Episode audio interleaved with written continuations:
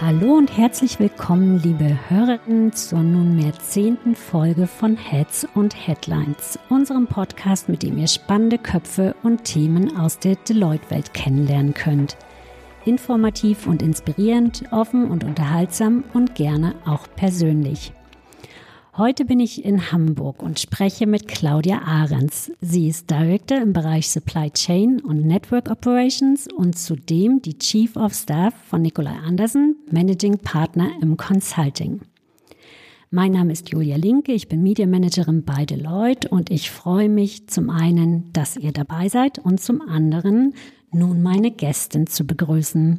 Hallo Claudia, schön dich zu sehen. Hallo Julia, danke, dass ich hier sein darf. Ich nehme es vorweg. Du wurdest am Donnerstagabend mit dem Best of Consulting Award der Wirtschaftswoche ausgezeichnet. Die Jury hat erstmals einen Preis in der Kategorie Female Trailblazer vergeben. Und du hast gewonnen. Du bist die Nummer eins. Glückwunsch zu dieser großartigen Auszeichnung. Vielen Dank. Und an der Stelle möchte ich auch kurz vorlesen, was die aktuelle Wirtschaftswoche über dich schreibt, was dich und deine Arbeit so besonders macht, wofür du ausgezeichnet wurdest. Ich zitiere. Claudia Ahrens macht nicht einfach nur einen guten Job, sie macht gleich zwei. Als Chief of Staff steht sie dem Deloitte Consulting Office vor. Und sie ist, wie sie es ausdrückt, ganz normale Direktorin, also Beraterin bei Deloitte. In dieser Doppelrolle mit interner und externer Verantwortung treibt sie nicht nur die jährliche Wachstumsrate, sondern auch die kulturelle Transformation der Beratung voran und hat es sich zur persönlichen Aufgabe gemacht, die nächste Generation weiblicher Führungskräfte zu fördern. Liebe Claudia, was bedeutet dir diese Auszeichnung? Was macht sie mit dir? Also erstmal wow, oder? Wenn man das hört, dann denkt man so ein bisschen, man könnte über Wasser gehen. Also von dem erstmal großartig, ich bin stolz. Aber noch viel mehr bin ich stolz, was dieser Preis für unsere Organisation bedeutet. Denn was auch ganz klar ist, nichts davon kann ich machen, wenn mir die Möglichkeiten nicht geboten werden. Nichts davon kann ich ohne Team machen und inspirierende und tolle Kollegen, die mich bei all diesen Initiativen unterstützen und diese vorantreiben. Kannst du uns deine beiden Rollen kurz beschreiben? Vielleicht auch, was sie vereint, was sie unterscheidet? Ja, das ist ganz spannend, weil ich wurde nämlich was ähnliches gefragt auf der Bühne ähm, letzte Woche. Vielleicht mal vorab, also beide Rollen. Erstmal bin ich ganz normale Direktorin in Enterprise Performance, Supply Chain Network Operations und bin am Markt unterwegs. Jetzt wieder nach der Elternzeit. Mache klassische äh, Transformationsprogramme in der Kosten- als auch in der ja, Supply Chain Strategie-Seite, End-to-End-Digitalisierung, all solche Themen. Auch gemeinsam mit Kolleginnen äh, wie Britta Mittelfeld rund um die Smart Factory.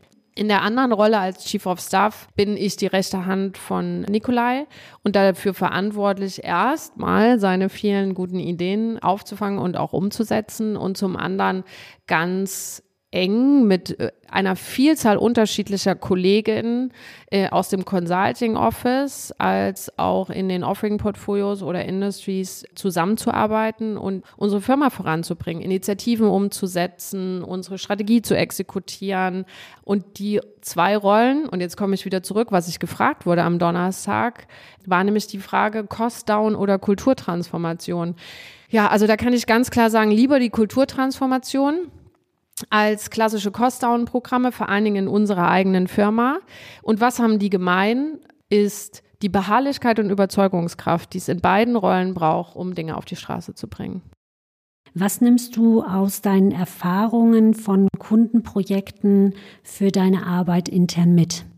Genau, das ist interessant. Die Frage ist jetzt, was was bedingt. Ähm, alle internen Initiativen werden von mir so angegangen, wie als wäre ich in einem Kundenprojekt. Ich glaube, was es ab und an nicht so einfach macht für unsere Organisation, aber genau wichtig ist, damit wir intern erfolgreich sind und genau auch wiederum es spannend macht für meine Kollegen und Kolleginnen aus dem kleinen Service, nämlich mal für eine Zeit Initiativen zu begleiten. Die Frage, die ich mir immer initial stelle, ist so, was würde ich denn unserem Kunden raten in der Situation? Weil ich glaube, wir können es uns als Beratung überhaupt nicht erlauben, leichtfertiger mit internen Initiativen umzugehen, als dass wir das als Kundenprojekt definieren.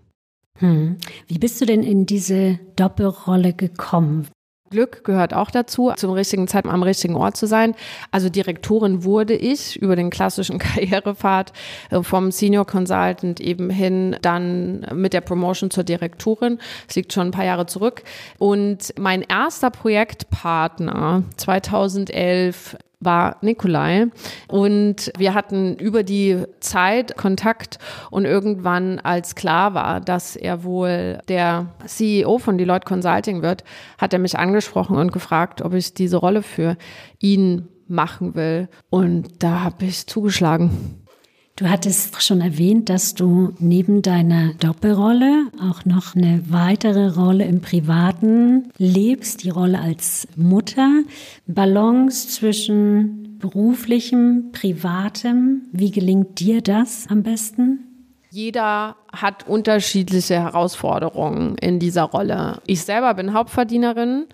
Das bringt gewisse Herausforderungen mit sich. Ich selber bin aber Direktorin. Das bringt gewisse Freiheitsgrade mit sich, die andere jüngere Kolleginnen in, vielleicht in einer anderen finanziellen Situation nicht haben. Die haben dann dafür andere Herausforderungen.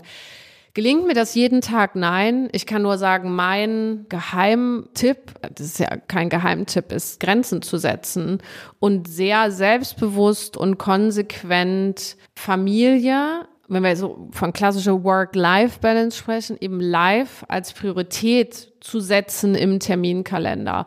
Und ich glaube, dass das nicht einfach ist und viel abverlangt auch von unseren jungen Vätern und Müttern in der Organisation. Für mich auch. Allerdings habe ich auch, wie gesagt, eine andere Rolle mittlerweile. Versuche eben dadurch dann doch mit gutem Beispiel voranzugehen und äh, junge Kolleginnen zu ermutigen, dass Beratung und Familie doch möglich ist. Wir machen weiter mit einer kleinen Schnellfragerunde, in der wir in kurzer Zeit ganz viel Persönliches über dich erfahren können. Ich stelle dir zehn Fragen, die du bitte möglichst knapp beantwortest. Es geht los. Wo bist du geboren? Leipzig. Dein Lieblingsfach in der Schule? Uh, Geschichte. Dein erster Job? Beraterin. Dein letztes Buch? Sibylle Berg, Grimm. Die beste App auf deinem Handy? Boah, ja, ob es die beste ist, es ist WhatsApp. Dein liebstes Reiseland? Südafrika. Zu welcher Musik tanzt du? Uh, schon Techno. Aha. Welche verborgenen Talente hast du? Ich bin übertrieben optimistisch und lösungsorientiert. Welche Superkraft hättest du gerne? Ich würde gerne zaubern können. Wenn du eine Stunde mehr am Tag hättest, was würdest du damit machen? Kommt auf die Tagesform an, manchmal schlafen und manchmal noch eine Stunde länger mit meinem Sohn spielen. Du hast gerade schon erzählt, du bist in Leipzig geboren, du bist in Leipzig aufgewachsen, du bist auch noch in der DDR eingeschult worden. Eine Frage, die mich tatsächlich auch persönlich sehr interessiert, da ich einen ganz ähnlichen Background habe. Glaubst du, dass dich deine Herkunft auch im Arbeitskontext, vielleicht sogar in deinem Führungsstil prägt? Ja, absolut. Wir haben ja vorher auch drüber gesprochen. Ich bin in einer Familie groß geworden, äh, die sehr privilegiert war zu dem Zeitpunkt damals, auch heute noch ist mit zwei Eltern, die sehr unterschiedlich emotional und rational sind. Ich bin irgendwo in der Mitte. Ähm, und ich bin sehr früh, weil ich das auch wollte, selbstständig geworden. Meine Eltern haben mich zu Selbstständigkeit erzogen oder beziehungsweise mir auch Selbstständigkeit ermöglicht. Gar nicht mal finanziell, sondern durch die Möglichkeiten, die sie mir mitgegeben haben. Dafür bin ich sehr dankbar und ich glaube, deswegen haben sie einen großen Anteil daran, dass ich äh, meinen Weg so gegangen bin. Welche Werte lebst du und welche Werte sind dir in deiner Führungstätigkeit besonders wichtig? Was ist mir besonders wichtig? Ich bin offen, ich bin sehr transparent in der Art und Weise, wie ich kommuniziere. Ich bin aber auch sehr loyal, sowohl unserer Firma gegenüber als auch den Mitarbeitern, mit denen sozusagen ich im täglichen Austausch bin. Und darüber hinaus versuche ich immer das Beste rauszuholen. Meine ich damit, dass ich ein Role Model bin? Auf gar keinen Fall. Das ist für mich ein äh, schwieriger Begriff, weil der auch so einen gewissen Druck auf einen selber ausübt. Aber ich versuche immer, das Maximalste aus dem, was wir ähm, erreichen können, auch zu erreichen. Und Kollegen sagen dann auch gerne mal augenzwinkernd, ich weise immer jeden so auf die Opportunities hin, die wir haben. Ich glaube aber nur dann können wir besser werden. Hm. Ich habe auch in Vorbereitung auf den Podcast ein paar Menschen in deinem direkten Arbeitsumfeld gefragt, wie sie dich beschreiben würden. Und da sind Stichworte gefallen wie authentisch, ehrlich, klar und direkt, wertschätzend, bestärkend und motivierend, ehrgeizig und engagiert. Passt sehr schön zu dem, was du auch gesagt hast. Du hattest auch erzählt, dass dir vor allen Dingen authentische Führung sehr wichtig ist. Was macht Authentic Leadership für dich aus? Vielleicht vorab, es gibt äh, so eine Aussage, Leadership is defined by Followership. Das heißt, ich bin nichts ohne mein Team und ich kann nur dann erfolgreich sein, wenn mein Team erfolgreich ist. Und deswegen gibt's für mich so ein paar Parameter, die das beschreiben. Denn nur wenn ich die einzigartigen Talente in meinem Team erkenne und diese dann richtig kombiniere und meinen Teammitgliedern dann entsprechend auch die Bühne gebe, nur dann kann ich erfolgreich sein. Das heißt, ich nämlich eigentlich versuche mich meistens einen Schritt zurückzunehmen in eine direkte Konversation zu gehen, gemeinsam zu lernen und von sich sehr viel reinzugeben in Gespräch. Wo hat man mal versagt? Wo sind Themen eben nicht so gut gelaufen? Was sind eigene Herausforderungen, die einen persönlich haben wachsen lassen? Welche Tipps würdest du jungen Führungskräften mitgeben, die authentisch führen möchten? Sein eigenes Talent zu kennen, seine eigenen Stärken zu erkennen und auch versuchen, die Schwächen, die man hat, mit einem entsprechend guten Team auszugleichen. Niemand kann alles. Ähm, das heißt, am Ende macht es die Kombination. Und ich würde auch jungen Führungskräften immer dazu raten, sich nicht entmutigen zu lassen. Stärken, stärken ist ja so ein Lippenbekenntnis. Ich glaube aber, dass da ganz viel Wahrheit drin steckt und dass wenn wir unsere aller Stärken miteinander richtig kombinieren, dass dann was ganz Großartiges entstehen kann, weil seien wir mal realistisch, wir alle sind geprägt, wir alle sind so, wie wir sind und wir haben einen Rahmen, in dem wir uns äh, verbessern können, in dem wir wachsen können, aber eben auch nicht bis ins Unendliche und ich glaube, jeder hat etwas ganz Besonderes, das macht ja unsere Firma aus, diese diversen Talente, die es eigentlich nur richtig zu kombinieren gilt. Du hattest erst gesagt, dass es eine klare Vision braucht. Was ist deine Vision? Wo willst du in den nächsten Jahren hin? Ja, also auf jeden Fall werde ich bei Deloitte bleiben. Ich sage das immer scherzeshalber zu meinen Teams. Äh, ich wollte ja ursprünglich mal drei Jahre bleiben und habe den Absprung nicht geschafft. Und jetzt bin ich hier knapp 13 Jahre später immer noch da. Ich werde auch noch da bleiben, weil das eine unglaubliche Chance ist, Teil des Wachstumspfades zu sein.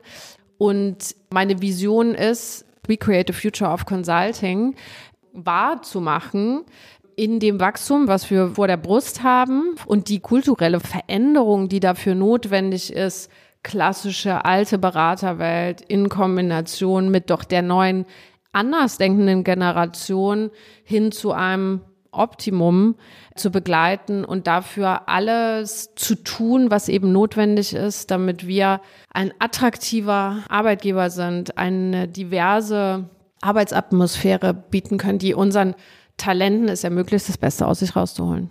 Was denkst du, sind die wichtigsten Schritte dahin für die kommenden Jahre?